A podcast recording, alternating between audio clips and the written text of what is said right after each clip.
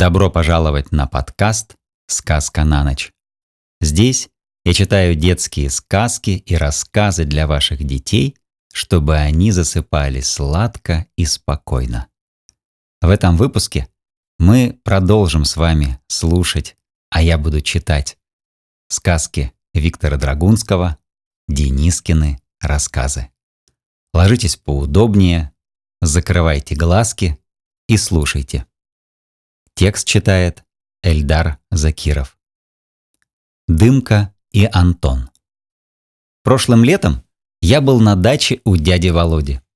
У него очень красивый дом, похожий на вокзал, но чуть-чуть поменьше. Я там жил целую неделю и ходил в лес, разводил костры и купался. Но главное, я там подружился с собаками. И там их было очень много, и все называли их по имени и фамилии. Например, Жучка Бреднева, или Тузик Мурашовский, или Барбос Исаенко. Так удобнее разбираться, кого какая укусила. А у нас жила собака Дымка. У нее хвост загнутый и лохматый, и на ногах шерстяные галифе. Когда я смотрел на Дымку, я удивлялся, что у нее такие красивые глаза. Желтые-желтые и очень понятливые. Я давал Дымке сахара, и она всегда виляла мне хвостом. А через два дома жила собака Антон. Он был Ванькин. Ванькина фамилия была Дыхов. И вот и Антон назывался Антон Дыхов. У этого Антона было только три ноги. Вернее, у четвертой ноги не было лапы. Он где-то ее потерял. Но он все равно бегал очень быстро и всюду поспевал.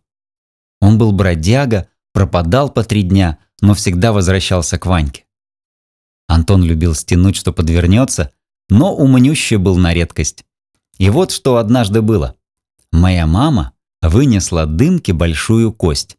Дымка взяла ее, положила перед собой, зажала лапами, зажмурилась и хотела уже начать грызть, как вдруг увидела Мурзика, нашего кота. Он никого не трогал, спокойно шел домой, но дымка вскочила и пустилась за ним. Мурзик бежать, а дымка долго за ним гонялась, пока не загнала за сарай. Но все дело было в том, что Антон уже давно был у нас во дворе. И как только дымка занялась Мурзиком, Антон довольно ловко цапнул ее кость и удрал. Куда он девал кость, не знаю, но только через секунду приковылял обратно и сидит себе, посматривает. Я, ребята, ничего не знаю. Тут пришла дымка и увидела, что Кости нет, а есть только Антон. Она посмотрела на него, как будто спросила «Ты взял?» Но этот нахал только рассмеялся ей в ответ. А потом отвернулся со скучающим видом. Тогда дымка обошла его и снова посмотрела ему прямо в глаза. Но Антон даже ухом не повел. Дымка долго на него смотрела, но потом поняла, что у него совести нет и отошла. Антон хотел было с ней поиграть, но Дымка совсем перестала с ним разговаривать. Я сказал, «Антон, на-на-на-на-на». Он подошел, а я сказал ему, «Я все видел. Если сейчас же не принесешь кость, я всем расскажу». Он ужасно покраснел.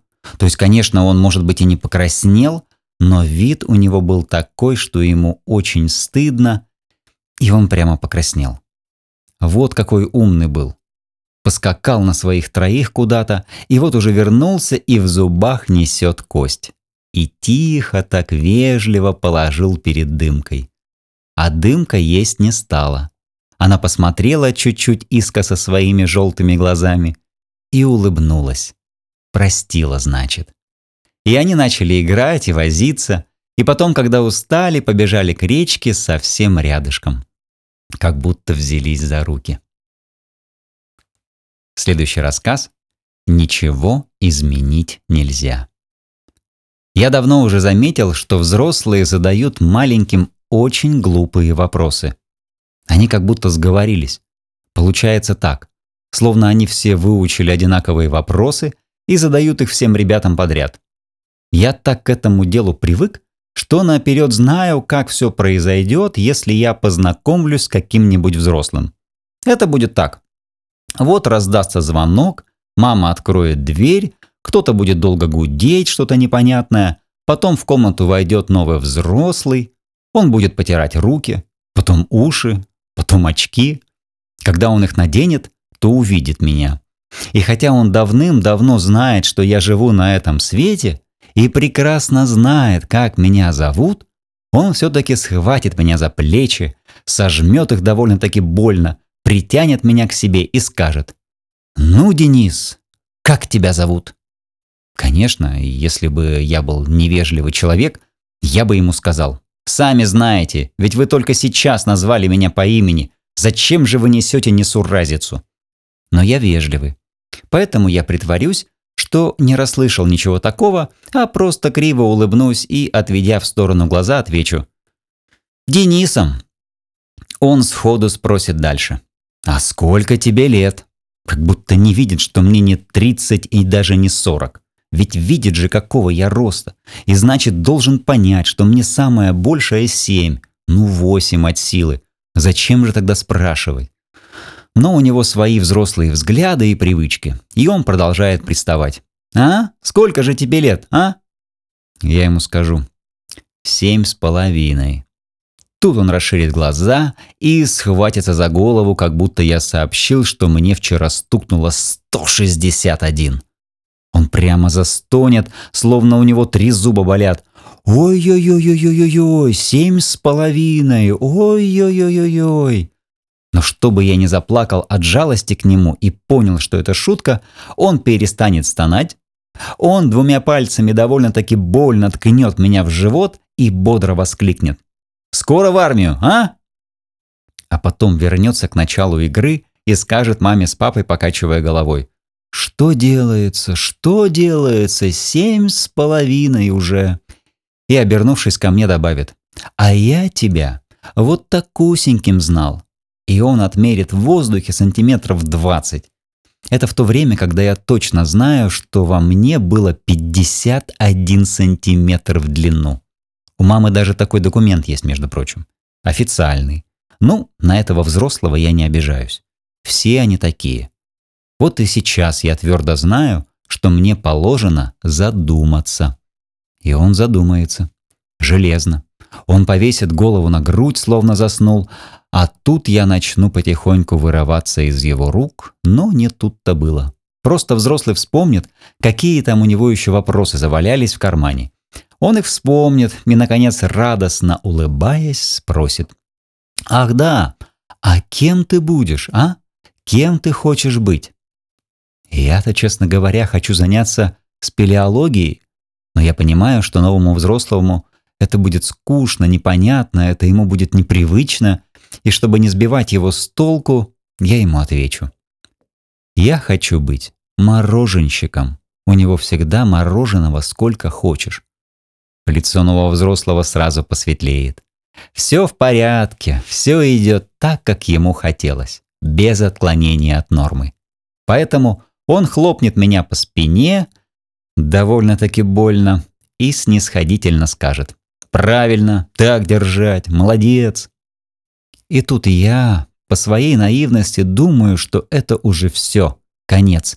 И начну немного посмелее отодвигаться от него, потому что мне некогда, и у меня еще уроки не приготовлены, и вообще тысяча дел. Но он заметит эту мою попытку освободиться и подавит ее в корне. Он зажмет меня ногами и закоктит руками. То есть, попросту говоря, он применит физическую силу и когда я устану и перестану трепыхаться, он задаст мне главный вопрос. «А скажи-ка, друг мой», — скажет он, и коварство, как змея, проползет в его голосе. «Скажи-ка, кого ты больше любишь, папу или маму?» Бестактный вопрос, тем более, что задан он в присутствии обоих родителей. Придется ловчить. «Михаила Таля», — скажу я. Он захохочет, его почему-то веселят такие кретинские ответы. Он повторит раз сто. Михаила Таля! Ха-ха-ха! Каково, а? Ну, что вы скажете на это, счастливые родители? И будет смеяться еще полчаса, и папа и мама будут смеяться тоже. И мне будет стыдно за них и за себя. И я дам себе клятву, что потом, когда закончится этот ужас, я как-нибудь незаметно для папы поцелую маму, незаметно для мамы поцелую папу, потому что я люблю их одинаково обоих. Одинаково. Клянусь своей белой мышкой. Ведь это так просто. Но взрослых это почему-то не удовлетворяет. Несколько раз я пробовал честно и точно ответить на этот вопрос, и всегда я видел, что взрослые недовольны ответом. У них наступало какое-то разочарование, что ли – у всех у них в глазах как будто бывает написана одна и та же мысль. Приблизительно такая. У, какой банальный ответ. Он любит папу и маму одинаково. Ммм, какой скучный мальчик. Потому я и совру им про Михаила Таля. Пусть посмеются. А я пока попробую снова вырваться из стальных объятий моего нового знакомого. Куда там? Видно, он поздоровее Юрия Власова и сейчас он мне задаст еще один вопросик. Но по его тону я догадываюсь, что дело идет к концу. Это будет самый смешной вопрос, вроде бы на сладкое. Сейчас его лицо изобразит сверхъестественный испуг. «А ты сегодня почему не мылся?»